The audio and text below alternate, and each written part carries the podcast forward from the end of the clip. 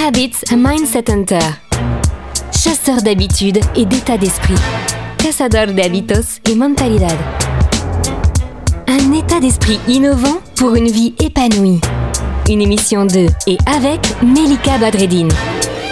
Bonjour les amis, voyez le ton extrêmement formel que je prends. Tout d'abord, merci beaucoup pour les étoiles, les commentaires, les partages. Nous sommes dans une trentaine de pays maintenant. Merci beaucoup pour votre soutien, c'est extrêmement important pour nous et pour faire vivre cette communauté. Aujourd'hui, nous allons parler du pardon. Eh oui, le pardon. C'est un sujet extrêmement sérieux, diriez-vous Eh bien, pas tant que ça. Le pardon, tout d'abord, ça peut être perçu comme quelque chose qui ferait a priori disparaître ce qui a blessé, qui pourrait donner l'occasion à l'autre de se dédouaner, de justifier ou légitimer, de dire je te pardonne.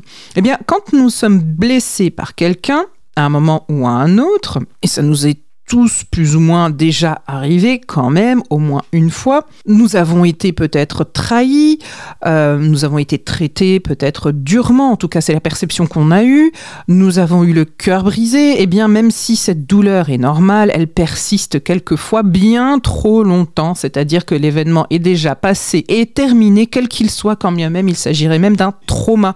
Et donc il y a un début, un milieu et une fin malgré tout.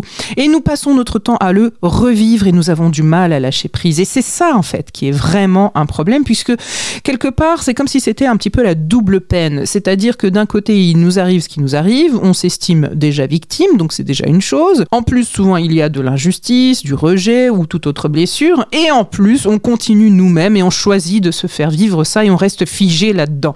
Et le pardon dans tout ça, me diriez-vous? Eh bien, justement, le pardon, ça permet de briser tout ça. Ça permet de lâcher prise. Et finalement, n'est-ce pas la meilleure des vengeances justement d'être capable de regarder devant soi vers le futur et de laisser ben, justement tous ceux qui ont eu potentiellement un comportement inapproprié ou même gravement attentatoire à notre liberté ou à notre mouvement ou voilà à notre vie finalement. Le pardon ne signifie pas que nous avons effacé le passé ou que nous oublions ce qui s'est produit. Ça signifie simplement qu'on se permet de se libérer et que même si l'autre ne changera, pas du tout son comportement, nous pouvons reprendre le contrôle des choses en justement pardonnant parce que l'acte de pardonner est fait pour nous-mêmes. Ça permet donc de s'engager dans le lâcher-prise, ça permet de penser finalement euh, à un bilan dans sa vie et de faire ce choix, ce choix que l'on fait avant tout pour nous-mêmes. Et ça permet de reprendre la liberté sur sa vie. Le bon plan de Melika. Le bon plan du jour, ce serait vraiment de reprendre la responsabilité de son propre état mental et émotionnel. C'est vraiment de reprendre du sens là-dedans, de reprendre les manettes, d'essayer finalement de se remettre euh, à la tête de tout ça, de se remettre au volant de tout ça. Qu'est-ce qu'on aurait, aurait pu faire, par exemple, pour empêcher ceci ou faire cela? Ça sert strictement à rien.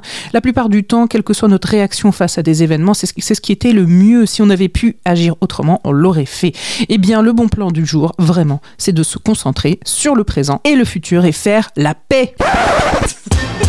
Cette émission est maintenant terminée et comme dit Melika, fuck bullshit, love. Retrouvez l'ensemble des podcasts de Melika sur toutes les bonnes plateformes de streaming. Info, actu, formation, coaching, ouvrages sur melikabadredine.com.